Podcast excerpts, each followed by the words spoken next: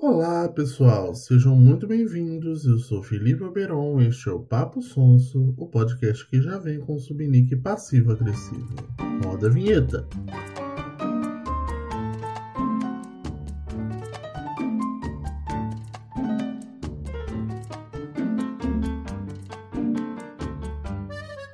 Pessoal, aquilo que vocês já sabem, né? Episódios lá no YouTube com referências linkadas. Mesmo se você estiver ouvindo em outro lugar, passa lá, se inscreve, curte, compartilha, porque eu tô pedindo, porque eu sou educado e não te custa nada, tá bom? E manda pro crush, né, gente? Porque assim, ninguém aguenta mais falar do caso da Flor de Lis, então pelo menos vou ter outra coisa para falar agora. Vamos de programa. Seguinte, caras a nossa programação quinzenal está mantida. Veja você, tenho conseguido me organizar, tenho feito checklists. Nos próximos 15 dias tem aí, a cada duas semanas, tem episódio garantido para vocês, depois das 20 da noite. E me contem o que, que vocês estão achando e o que, que vocês querem ouvir por aqui, porque eu posso ou não atender esses pedidos. Mas você só vai saber se você pedir, tá bom? Então pede, boba. Pede que de repente eu atendo. E se vocês são espertos, e eu sei que vocês são, vocês já repararam que na verdade eu tô chegando aos poucos para poder viciar vocês em coisas que eu gosto pra eu ter com quem falar sobre, né? Vocês já entenderam isso, acho que já tá claro. Que não adianta você ser uma pessoa que fica presa ali em fumação de banana para aquilo ficar preso dentro da sua cabeça. Preciso ter com quem falar. E como no último episódio eu falei de musical, hoje eu vou falar de anime. Porque sim, nós, adultos ocidentais, precisamos rever os nossos padrões de coisas que nós consideramos para adultos ocidentais, porque tem muita coisa muito boa que está aí feita em formatos que não necessariamente é o que um adulto ocidental ouve. E eu espero contribuir para a sua vida melhorar nesse ponto. Não necessariamente de anime, porque o tema aqui é outro, como vocês puderam ler no título, é produtividade asiática não, e não é clickbait, eu vou mesmo falar sobre esse assunto, mas no meio vou falar aqui de Hunter x Hunter, vou falar de anime, mas vocês já vão entender. Eu sou filho ali dos anos 90, eu nasci no final dos anos 80 e sou filho dos anos 90 e assim, no Brasil não tinha uma produção tão grande de mangá, então eu vi muito mais anime do que li mangá na minha vida. Os, os mangás foram chegar mesmo pro grande público de você encontrar com mais facilidade no preço mais acessível do, da segunda metade dos anos 90, mas bem mesmo ali no começo dos anos 2000. Então eu, eu vi muito mais anime do que li mangá. Mas quando a gente fala de Japão, do contexto japonês, as coisas estão geralmente muito próximas, porque raramente um anime dá origem a mangá, geralmente é o contrário. Eles fazem o mangá e aí ele é adaptado para anime. Até acontece o contrário, mas é bem raro. De repente a gente até pode falar sobre isso aqui. Então, amiguinho, pega sua bandana de Nukenin da Vila da Folha, pega seu chapéu de palha e vem comigo nesse papo que vai ser super bacana. E vou falar aqui de ninguém mais, ninguém menos do que Yoshihiro Togashi, que você pode até falar. Eu não faço a mínima ideia de quem é esse homem, Felipe, mas eu te digo que sim, você sabe. Isso porque Yoshihiro Togashi, ele é simplesmente responsável, né, um dos responsáveis pelo fenômeno do Big Tree lá nos anos 90 do lado do Akira Toriyama e da Takehiko Inoue, os autores respectivamente de Dragon Ball e Slam Dunk. Mas aqui eu ainda estou falando dos mangás, eu não estou falando ainda dos animes. E se ainda não tá claro para você quem é o Shihiro Togashi, fica quietinho aí que daqui a pouco você vai entender, tá? Mas primeiro eu preciso falar da arena onde esses três cidadãos se tornaram titãs lendários dos mangás, a Weekly Shonen Jump. Quem já tem mais ou menos uma ligaçãozinha assim com o universo dos animes e dos mangás, sabe do que eu tô falando, que a Shonen Jump ela é muito, muito, muito, muito, muito famosa. Aqui no Brasil a gente tinha a revista Herói, quem é mais ou menos da minha idade vai se lembrar disso. E aí na Herói tinha várias referências a Shueisha, que é a editora da, da Shonen, né, e da própria Shonen. Ela foi fundada em 68 dentro dessa editora, a editora Shueisha, e ela é a revista que publica publicou todos esses mangás. É, Dragon Ball, Yu Yu Hakusho, todos esses que ficaram muito famosos, eles foram publicados na Shonen Jump. E ela é publicada em capítulos semanais. Então, quando você compra uma, uma, uma edição da Shonen Jump, ela vem com um episódio de Naruto, um episódio de One Piece um episódio de Boku no Hero Academy. Agora, no caso, seria Boruto, né? Porque Naruto acabou. Depois, esses capítulos eles são reunidos e compilados em volumes que geralmente é, pegam grupos de nove capítulos e editam como um volume único só de Dragon Ball, só de One Piece, só de Naruto. Mas na revista, na Shonen Jump, é importante vocês entenderem isso, a publicação é semanal e é um capítulo por semana. Então, se eu estou escrevendo Dragon Ball, eu tenho que entregar um capítulo por semana para a Shueisha lá, para editora, para a Shonen Jump publicar esse um capítulo por semana. Gravem isso, porque isso vai ser importante vocês entenderem um pouco da dinâmica aqui desse episódio. Aqui no Brasil a gente conhece mais aquele modelinho que já é a edição lá de nove capítulos, que é o chamado Tankobon. A gente não conhece tanto esse formato de revista que publica o fascículo semanal. O público-alvo ali é o público masculino, de 12 a 17 anos, isso está inclusive no próprio nome, né? Animes shonen, geralmente são animes produzidos para meninos de 12 a 17 anos, que é o público que geralmente curte os, os animes de lutinha, como a gente costuma falar aqui, os battle shonens, como eles são conhecidos. Mas na verdade, isso é mais assim, para nortear a produção de conteúdo, porque o público feminino que assiste os battle shonens, ele é grande, e pessoas pessoas de outras idades também consomem Battle Shonen sem nenhum problema. Então é importante dizer que não importa para quem foi produzido, é de livre consumo, quem quiser assiste. Mas também não vale você ir lá e reclamar. Nossa, mas isso aqui vale você de 40 anos ir lá e reclamar que aquela estruturinha ali é muito batida, que você já sabe o que vai acontecer na temporada vendo o primeiro episódio, porque aquilo ali foi produzido para um público masculino de 12 a 17 anos. É sempre importante lembrar isso também, né, gente? É tipo gente que vê malhação e acha muito bobo. Se você não gosta, meu amor, não é pra, não foi feito para você. Você não tá dentro daquele nicho. Eu não foi produzido pensando em você. Isso também é legal de falar, porque tem muita gente que critica as coisas e na verdade não é para ela e ela não gosta. Poderia acontecer de não ser para ela e ela gostar mesmo assim, que é geralmente o que acontece com o anime, né? Quem vê anime até hoje. Apesar de ser produzido sim para esse público, não quer dizer que não tenha não tenha outras coisas ali que vão atrair pessoas de outro gênero e pessoas de outras idades. E hoje a Shonen Jump é o carro-chefe dela são os Battle Shonens, mas nem sempre foi assim. Eles publicavam inicialmente mais mangás de comédia, mas com o tempo, depois de um negocinho chamado Dragon Ball, né, meus queridos? Acho que eles entenderam que era isso que a galera queria ver. E assim, não é exagero chamar Shonen Jump de Marvel do Japão que eles são tão populares, mas tão populares que, não sei se vocês se lembram, mas em 2020 iria rolar uma coisinha chamada Olimpíadas de Tóquio. E quem seria o mascote era o Goku. Não sei se ainda vai ser, porque mudou, né? Foi para 2022. Não me recordo agora, mas o mascote oficial das Olimpíadas no Japão seria o Goku, né? Mas aí, graças a bactéria filha da puta no do caralho, não saberemos por um bom tempo se vai ser o Goku mesmo. Já tava tudo pronto, provavelmente vai ser, né, gente? Porque, enfim. Mas Dragon Ball não estava sozinho. Ao lado dele tínhamos Slandunk e uma outra coisa que você, jovem garoto, jovem garota que cresceu no Brasil nos anos 90, até depois, mas é porque nos anos 90 era muito famoso, porque tínhamos uma coisa aqui no Brasil chamada Rede Manchete, que exibiu uma coisa chamada Yu Yu Hakusho, que vem a ser escrito por quem? Yoshihiro Togashi. Então, sim, hoje é um programa para falarmos sobre Yoshihiro Togashi, que é nada mais nada menos do que o autor de Yu Yu Hakusho. E nessa época lá do Dragon Ball e do Slandunk, o Yu Yu Hakusho bateu todos os recordes possíveis de venda, o mangá. E eles viralizaram tanto que eles ficaram conhecidos como Big Tree e sustentaram a revista por uns bons anos aí, viu? Pelo menos por metade da década de 90 aí, foram essas três séries que tiveram escolhose de carregar Shonen Jump nas costas. Infelizmente, elas acabaram levando a série pro buraco depois que elas acabaram. Também é importante gravar esse detalhe para vocês entenderem um pouco melhor do que a gente vai falar aqui hoje principalmente para a gente entender aí essa relação entre Yoshihiro Togashi e a Shonen Jump. O Togashi ele nasceu em 66, né? Dois anos antes ali da,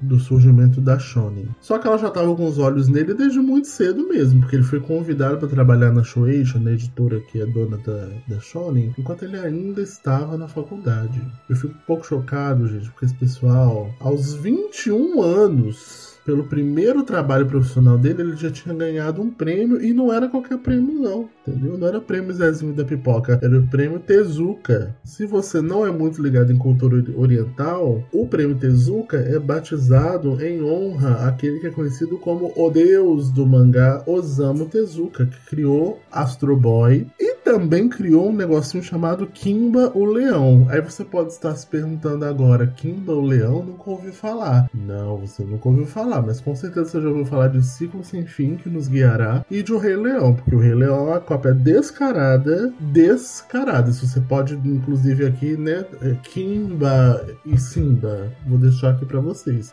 Do Kimba, o, o Leão do Osamu Tezuka. Mas isso aí já é um episódio, já é para outro episódio, não vamos falar disso aqui agora. Mas o fato é, o Tezuka é a pessoa que popularizou o anime principalmente fora do Japão, o anime e o mangá. Inclusive ele tem colaborações com o próprio Maurício de Souza e com o Walt Disney também. Eles chegaram a ter, apesar das rusgas e de toda essa essa sombra de incerteza que paira aí sobre a questão da cópia do Rei Leão, mas ele tem colaborações tanto com o Walt Disney quanto com o nosso Walt Disney, que é o Maurício de Souza. Mas o Tezuka a gente pode falar dele num outro momento. É só pra vocês entenderem o prêmio que o cara tava ganhando aos 21 anos de idade pelo primeiro trabalho profissional dele. E aos 24 anos, ou seja, 3 anos depois, ele começou a desenhar Yu Yu Hakusho. Então pense você, meu menino ou minha menina que cresceu vendo Yu Yu Hakusho. O cara desenhou aquilo aos 24 anos de idade. Aos 24 anos de idade, eu acho que eu não tinha nem viajado pro exterior ainda. Eu não tinha nem. Entendeu?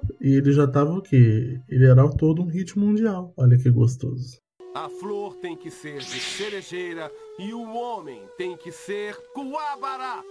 Se é para falar de anos 90 e é para falar de Yu Hakusho, vamos falar direito, né? Desse cristal lapidado dos animes e mangás que tem simplesmente a melhor dublagem de todos os tempos, que é uma dublagem que tem frases como, por exemplo, rapadura doce, mas não é mole não, e ah, eu sou Toguro. Inclusive eu tô lembrando, tô pensando aqui agora, não tinha pensado nisso antes, não sei se tem muito a ver, vou pensar se eu vou botar ou não, que é um vídeo com os dubladores da época falando de como foi dublar Yu Yu Hakusho. Se eu não botar me cobra, tá? Vocês têm que começar a interagir com isso aqui. Porque é interessante como, se, como os animes chegaram no Brasil nos anos 90, que tudo vinha traduzido do espanhol, então a gente perdia um monte de coisa na tradução, era uma loucura, eles não tinham muito tempo. Mas Yu Yu Hakusho foi um dos poucos que veio direto do Japão pra cá, porque é de uma fita que foi comprada, porque o cara foi lá pra Tóquio. Essa história é bem interessante, talvez eu possa falar dela algum dia aqui. Mas o fato é que Yu Yu Hakusho fez tanto sucesso no Brasil também por essa aproximação com a nossa cultura, porque a dublagem ela foi de fato primorosa. A gente acha meio cafona, mas o Togashi é meio cafona.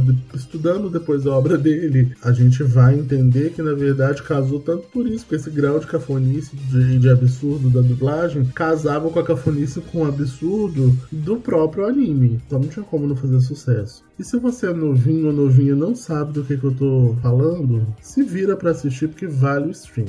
O Yu Hakusho é a história de um delinquente juvenil que morre a salvar uma criança de atropelamento. Sim, ele é um delinquente juvenil, mas ele tem um lampejo ali de humanidade, ele salva uma menina que ia ser atropelada. Spoiler 1, a criança não estava destinada a morrer naquele dia. Ela, ela não ia morrer. Ele se sacrificou à, à toa. Spoiler 2, como ele era ruim, ninguém no plano espiritual imaginava que ele fosse ter um ato de altruísmo daquele. Depois que ele morreu, ele não tinha lugar nem no céu nem no inferno. Isso acontece só no primeiro capítulo, nos primeiros momentos, tá bom? A partir daí começa uma saga dele como detetive espiritual para poder reencarnar. Sim, estamos falando de um anime de gente que morre e reencarna antes do terceiro episódio. Se você achava que era só novela do Valci Carrasco ou da, da Elizabeth Jean que tinha espírito e gente que volta para assombrar os outros, não é não. Em anime tem também. Inclusive, a inspiração, ele já disse que foram os interesses dele por ocultismo, filmes de terror e conceitos do budismo, que podem mesmo ser observados. Assim, se você tem um mínimo de aproximação com os temas, você consegue ver, tem mesmo essa simbologia, principalmente do budismo, tá bem presente ali, em várias, vários conceitos que ele usa, é a base de mitologia para criar o um mundo espiritual, várias referências ali. E o Yu Hakusho, inclusive, significa relatório de um poltergeist num caso com uma dublagem cafona brasileira. Ele fala que essa palavra ele poderia ter usado lenda ou história no lugar de, relato de relatórios, mas Hakusho, que é relatório, foi a primeira palavra que veio na mente dele, então ele deixou assim mesmo. Quer dizer, benefícios de ganhador de prêmio Tezuka, né? Que ele fala, ah, deixa assim mesmo, a palavra não faz muito sentido não pro título do negócio, mas vamos deixar, ou seja, privilegiado. Mas isso foi a era de ouro lá nos anos 90 e nós e no título do episódio, como vocês podem ver, não tem escrito Yu Yu Hakusho, tem escrito Hunter x Hunter, que foi a segunda obra dele a porque teve outra antes que ele criou em 98, quatro anos depois dele terminar Yu Yu Hakusho. E é aí, meus amigos, que o negócio começa a degringolar, ladeira abaixo. Mas calma que eu também já volto aqui nesse ponto. Ah, não é o carro da pamonha, mas atrapalhou na hora certa, hein? O Togashi já tinha provado que ele é mesmo um Midas, tudo que ele toca vira ouro, e Hunter x Hunter foi um sucesso tão grande quanto Yu Yu Hakusho, só que aí numa geração que talvez você, mocinho, mocinho da minha idade que está me assistindo, já estava se ocupando de ver outras coisas na televisão, então talvez você não tenha percebido. Mas de fato, Hunter x Hunter foi um grande sucesso mesmo aqui no Brasil, transformando o Togashi um dos poucos mangakas emplacar dois hits, que geralmente os caras fazem muito, muito, muito sucesso, mas com um, um sucesso só, né? Assim, chupa Toriyama, chupa Kishimoto. E é isso, o cara criou Dragon Ball e é Dragon Ball pra fazer sucesso. Ele não vai fazer nada mais da vida dele. Kishimoto é a mesma coisa. E assim, acompanha comigo que aqui a gente tem uma timeline que é importante vocês entenderem. Hunter x Hunter começa a ser produzido em 98 e vai normal, vai fluindo. E lembra que é publicado na Shonen Jump, então são capítulos semanais tá? Então ele começa em 98 e ele vai suave ali até 2012, quando ele entra pela primeira vez em hiato, que é o grande problema de Hunter x Hunter. Daqui a pouco eu vou falar melhor disso. Esse primeiro hiato ia durar até 2014, quando os capítulos voltariam a ser publicados. Mas aí em 2016 entrou em hiato de novo. Depois eu dou a timeline de hiatos para vocês. Ah, eu sabia que embaixo desse angu tinha caroço. Hunter x Hunter, ou, ou, Hunter x Hunter, ou Hunter vs Hunter, ou Yato Yato, como os zoeirinhos de plantão costumavam chamar essa obra perfeita, parida pelo Togashi, começa então em 98, que é um ano antes do casamento dele, também grava essa informação porque ela é importante, e dessa vez não é um adolescente juvenil, não, é um menino de 12 anos que quer se tornar Hunter. E na sociedade dele, os Hunters são caçadores de elite que eles conseguem rastrear os indivíduos, achar tesouros, contrabandear coisas. É só uma galera de elite com os poderes bem doidos lá que consegue fazer várias coisas bacanas. E por que, que ele quer ser Hunter? Porque ele quer encontrar o pai dele, que também é Hunter, e que saiu para comprar cigarro anos atrás e nunca mais voltou largando o menino para ser criado pela tia e pela avó. Mais brasileiro impossível. O Oda, criador de One Piece, fala que o Luffy, o pirata do chapéu de palha, seria brasileiro se ele fosse no mundo real. Mas na verdade eu acho que o Gon é que seria brasileiro, porque assim é a história de muita gente por aqui, né? Pai saiu para comprar cigarro e nunca mais voltou. Quanto à inspiração, ela é bem menos insólita do que a utilizada para Yu Hakusho. Ele colecionava uns objetos ele falou, ah, seria legal, né? Um mangá que falasse aí de gente que coleciona coisa, mas assim, extrapolando isso pro universo do Battle Shonen, porque eu preciso irritar, eu preciso fazer sucesso. Aí ele cria Hunter x Hunter que tem um, um enredo bem simples a princípio, como eu falei, é isso, é o personagem principal em busca do pai. Mas aos poucos os conceitos, a mitologia, a própria filosofia, eu diria, aí, interna da obra, elas vão se aprofundando, vão ficando complexas. E eu posso afirmar sem sombra de dúvida que ao lado Legado de Aragon, que é um, um, livro, né? Uma tetralogia, que vocês não conhecem, é bem bacana. Ao lado de Aragon aí, Hunter x Hunter, pra mim, até hoje, todos que eu vi, tem o melhor sistema de magia.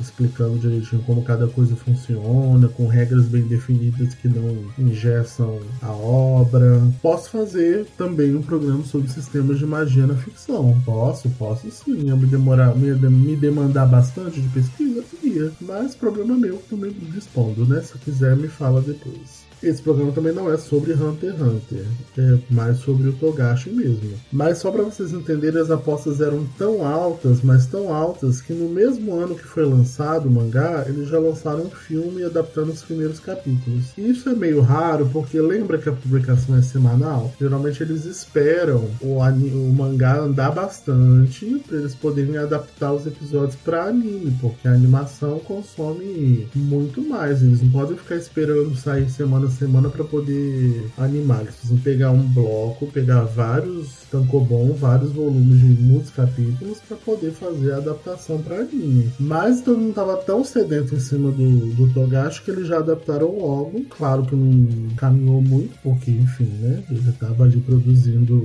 semanalmente, era humanamente impossível, né? E depois eles adaptaram para anime, depois que já tinha ali um número maior de capítulos, eles fizeram a versão lá dos anos 90, que era bem mais escura, bem mais violenta, bem mais frenética. Eu também cheguei a ver. Tudo muito lindo, muito bacana, mas essa adaptação lá de trás não, não pôde ser terminada porque não tinha terminado o mangá, então não tinha como terminar, eles meio que cancelaram, ficou esquecido no churrasco, e aí em 2014 veio o primeiro hiato. E aí assim, lembra que a publicação dos capítulos era semanal, né? Acabei de falar. Apesar do hiato, em 2011 o anime foi adaptado novamente para uma versão mais brilhante, com uma paleta de cores mais feliz, mais alegre, e até o número 339, que é a versão que está completa na Netflix, ou pelo menos estava até esses dias, que é a versão que adapta até o arco das Formigas Quimera, e depois do final o arco da eleição, que é a que considerada que conclui, de certa forma, o anime.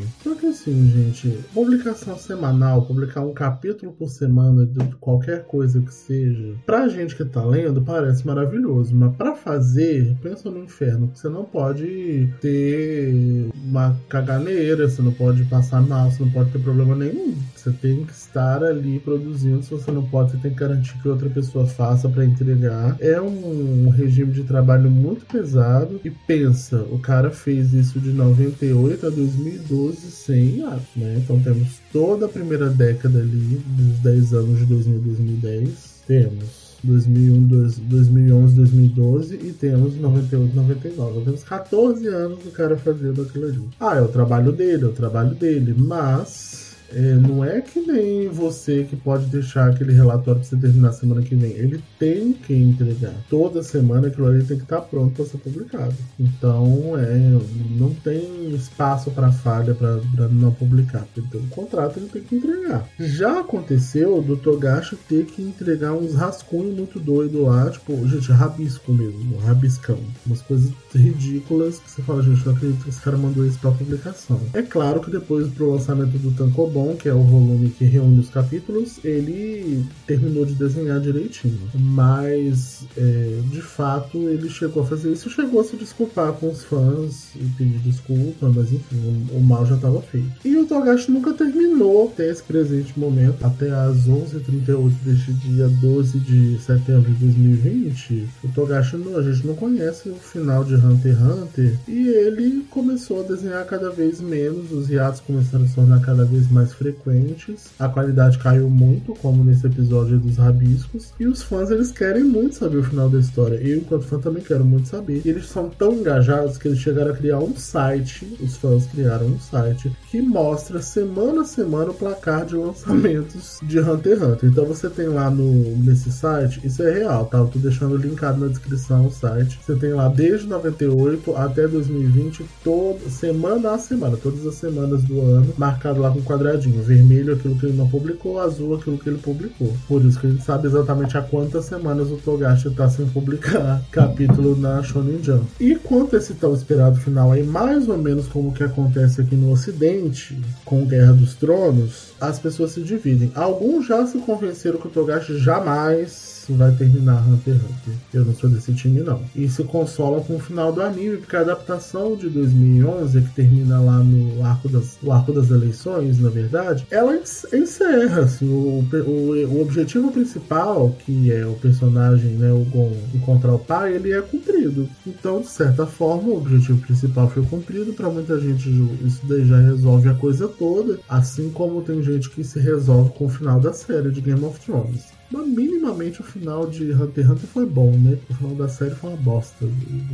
E tem gente que tem, ainda tem esperança que o Togashi vai terminar Hunter x Hunter, assim como tem gente que ainda tem esperança de que o George R. R. Martin termine os sete livros. Eu também, eu, tô, eu sou sonhador. I'm a believer. Você é team believer, você é team realidade? Comenta pra mim pra, pra eu saber. Vou apostar neles. Você não, sou eu que mando nessa jossa. E assim, você deve estar se perguntando por que tanto hiato, né, gente? Para vocês entenderem a timeline dos hiatos, eles, é, a série começa em 98 e aí o primeiro hiato só vem 14 anos depois. Mas aí, meio que ele meteu o louco e ele não se importava, porque ele para em 2012 e só volta em 2014. Tirou aí dois anos sabáticos, né? Tudo bem, o cara produziu por 14 anos direto, aí você pensa bem assim, ah, gente, pelo amor de Deus, né? O cara já trabalhou muito, temos aí já produzido tudo certinho. Mas em 2014 ele volta por dois meses apenas e acabou, não publicou mais nada. Aí ele volta em 2016 a trabalhar na obra, ou seja, dois anos depois. Percebemos que temos aí um padrão, talvez, porque ele trabalha por apenas mais dois meses e aí ele volta em 2017 para quebrar o padrão de dois para dois anos, trabalha dois meses que a gente estava construindo aí. Poxa, Togashi. Porque ele volta em 2017 e aí volta pro padrão, acho que ele sentiu saudade do padrão, trabalha só mais dois meses. O último comeback do senhor Yoshihiro Togashi foi em 2018, por cerca de 10 semanas. Aí acho que ele falou bem assim: agora eu vou trabalhar essa porra. Então trabalhou 10 semanas seguidas, publicou lá 10 capítulos, lá 10 semanas, pá, tudo. Depois disso, no final. Do... Aí teve outro ato.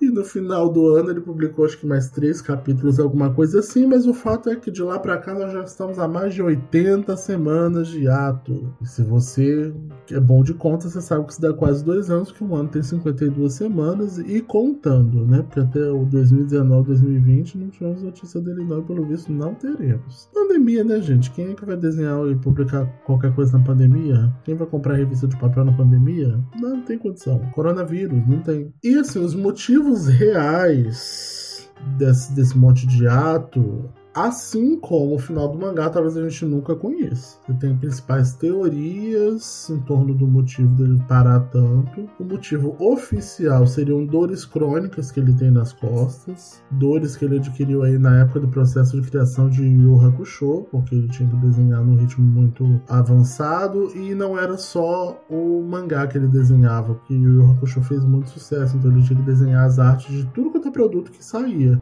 Ah, ele tinha que desenhar os sprints do jogos, ele tinha que desenhar artes promocionais, ele tinha que desenhar especiais, filmes, ele tinha que desenhar num volume muito maior do que só o capítulo semanal. E aí diz que não ficou muito bacana, assim, as costas dele ficaram ferradas. E a rotina de mangaka tem um, um anime chamado Bakuman, inclusive tem uma representação do Togashi lá, mostra a rotina dos mangakas. É insano, insano. O volume de trabalho deles é insano. Eles têm que colocar horário de comer e de dormir no cronograma para eles conseguirem ter tempo de comer e de dormir. É agressivo, assim, é um negócio muito. é fora da realidade. Deem uma pesquisada que vocês vão ver. Tem também uma teoria dizendo que ele desistiu, ou aquela que é mais aceita pela galera, que, que inclusive deu a ele a alcunha de gênio preguiçoso, é que ele tem preguiça mesmo. Então ele não terminou e não vai terminar. Não vai. O Togashi, assim, ele tem umas peculiaridades. Ele é viciado em Dragon Quest, que é video, um videogame, né? Que aqui no Brasil deu origem a Fly. Ele é viciado em Dragon Quest, o jogo o jogo. E são famosas até as fotos dele no quarto bagunçado. Gente, parece um lixão.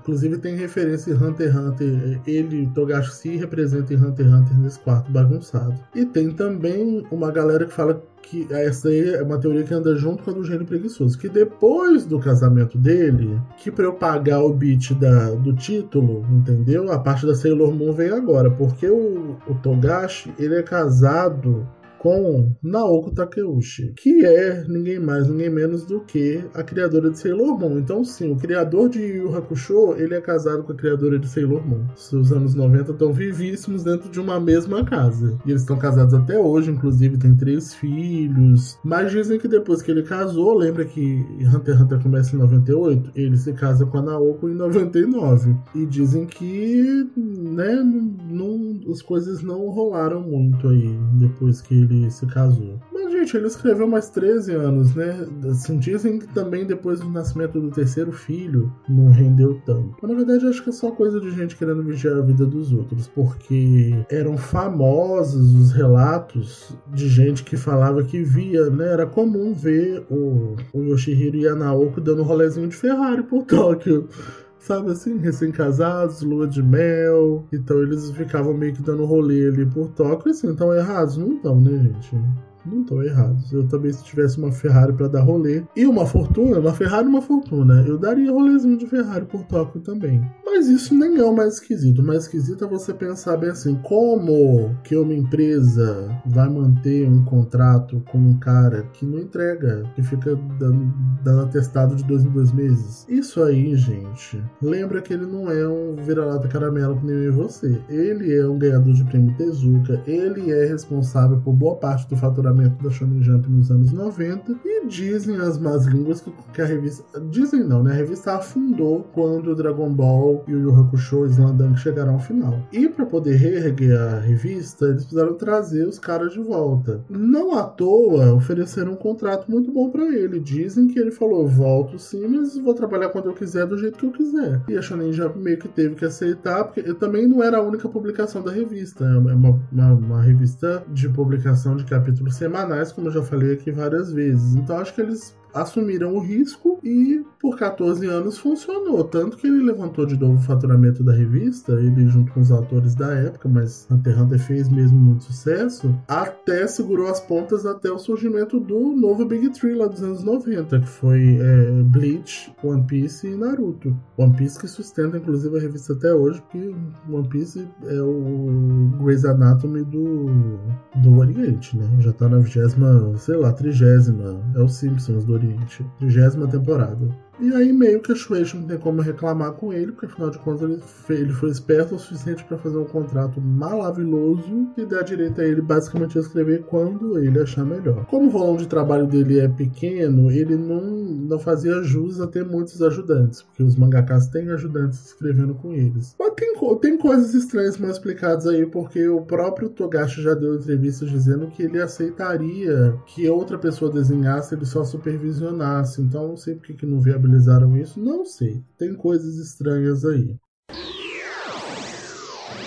Isso tudo, gente, eu contei para vocês para a gente pensar um pouco como que a gente tá enquanto sociedade, né? É, tem uma frase que é a sociedade, ela não é mais disciplinar como ela já foi. Já a gente vive uma sociedade do desempenho, que é uma frase aí do livro Sociedade do Cansaço, do filósofo sul-coreano Byung-Chul Han, que ficou bem famoso, talvez você não esteja lembrando, mas é aquele livro roxinho com umas letras pretas. E aí tem um roxinho, um amarelinho, acho que um laranja. Ele lançou uma coleção, são livros curtos, mas eles discutem o trabalho e a performance na sociedade. Então acho que é a sociedade do cansaço, sociedade da performance. Não vou me lembrar agora exatamente da bibliografia dele completa, mas é, é interessante para a gente é, ler esses autores que fa falam do cotidiano, para a gente pensar como a gente está construindo as nossas relações. Eu nasci ali no final dos anos 80 e cresci nos anos 90 e eu posso dizer que era mesmo um mundo totalmente diferente. Eu sou de, da pré-internet, né? A gente ia para casa de amigos para ouvir um CD e era isso. A gente ouvia um CD, sim, CD que nem existe mais. Na época o disco já quase não existia, né? A gente achava, ah, o CD é coisa nova, o CD nem, nem existe mais. A gente ouvia um disco, comia alguma coisa e falava sobre aquilo. Era só isso. A gente era monotarefa. Era quase impensável pensar hoje que você está fazendo 45 coisas ao mesmo tempo. É, a gente vive uma sociedade multitarefa sem necessariamente o ser humano ter sido desenhado para isso. E é justamente essa sociedade da performance que vai sustentar uma cobrança tão grande em cima de um autor e da sua obra. Tem vários efeitos colaterais disso, dessa loucura que a gente está vivendo. Uma delas é que a gente não tem tempo de se aprofundar em nada. É uma sociedade muito imagética. Penso no gênio preguiçoso, então eu tenho a foto do Togashi jogando videogame no quarto imundo. Eu já comprei a ideia de que ele é preguiçoso e ele não termina a obra porque ele é preguiçoso e eu não vou me aprofundar, eu não preciso. Que aquela imagem já me contou uma história, uma história que satisfaz o meu questionamento e eu não me aprofundo naquilo porque ninguém tem tempo de fazer isso que eu tô fazendo e, e averiguar várias possibilidades da história do, do Togashi. Tipo, será que é isso mesmo? Será que ele é preguiçoso? Ninguém tem tempo para isso hoje em dia. Então, cada vez mais a gente vai comprando só essas imagens. É uma manchete aliada a uma foto. E aquilo já me contou uma história que eu vou admitir como verdadeira. Então, eu não vou checar aquela fonte, eu não vou sequer ler aquele texto. E pior, eu vou passar isso para frente como se fosse uma verdade absoluta. Isso não é à toa. Toda essa construção ela acontece para manter as pessoas num ritmo. Tem uma elite que pensa tudo isso. Tem uma elite que pensa que propaganda é essa. Tem uma elite que pensa a forma como manchetes vão ser construídas. Tem uma equipe que pensa como vão ser essas composições de imagem. E a gente não tem muito tempo para parar e se aprofundar e para construir o pensamento. E a gente vai comprando cada vez mais estereótipos e ideias prontas, formatadas e não explora o pensamento crítico. Um desses estereótipos que a gente compra muito é o da alta performance asiática. Todo mundo tem essa referência do asiático que é perfeito em matemática, que é perfeito nos esportes, que é perfeito, que é perfeito. A gente pensa no asiático, a gente pensa no cara que sabe física muito, muito bem, que só tira 10 em cálculo. O nerd asiático de alto potencial intelectual, de alto desempenho na música, de alto desempenho no xadrez. A gente tem essa, esse registro gravado na nossa mente. O problema é que isso ordena as nossas ações. A gente parte para as ações a partir dos estereótipos que a gente tem construídos. Isso é muito perigoso. É, esse estereótipo da alta performance asiática, ele, inclusive, é reforçado pela cultura pop produzida dentro da própria Ásia. Quem é que não lembra do Light Yagami, o Raito, de Death Note, né? Quem, não, quem tem Netflix, o Raito, ele é o estudante modelo, ele tem as melhores notas, ele é presidente de vários clubes, ele namora só as meninas mais bonitas. Não é à toa que o cara acabou acreditando ser o deus do novo mundo. Quem não lembra, gente, de ver Sakura aqui no Brasil e ver aquelas marmitas arrumadas? Gente, onde com a criança de 8, 9 anos ia fazer uma marmita daquela que a Sakura fazia? Aonde? Só que paralelo a isso, a gente tem, por exemplo, os relatos das dores crônicas que o cara tinha na lombar falando especificamente da história do Togashi. Dizem, gente, que ele se arrastava, ele precisava se arrastar pela casa de tanta dor que ele sentia, que ele simplesmente não conseguia ficar de pé de tanta dor que ele sentia de trabalhar. As pessoas não parecem se importar com o fato de que alguém trabalhou tanto numa coisa a ponto de não conseguir se locomover sozinho. E aí, ao invés de manifestações de apoio, as pessoas criaram o termo gênio preguiçoso, porque o Autogashi não desenha porque ele é preguiçoso. Vocês entendem como isso, como o gênio preguiçoso vem de mais do que, ah, ele tem um problema de saúde ocupacional. Não tem graça, né, dizer que alguém tem uma doença ocupacional grave, quer dizer que ele é preguiçoso. Então a gente já cria, e isso não é à toa. O, a preguiça é um pecado muito mais grave numa sociedade de alta performance como a sociedade asiática do que como no Brasil. No Brasil, o Togashi, ele é um artista, gente. Ele tá mais próximo do nosso estereótipo de gente chilelê que gosta de, de viver do que Deus dá e vender sua arte na praia, do que do estereótipo do, da alta performance asiática. Porém, como ele está no Japão, ele tem esse problema. As pessoas vão julgar ele pelo peso e pela medida da sociedade local. Eu deixei na descrição dois vídeos falando dos estereótipos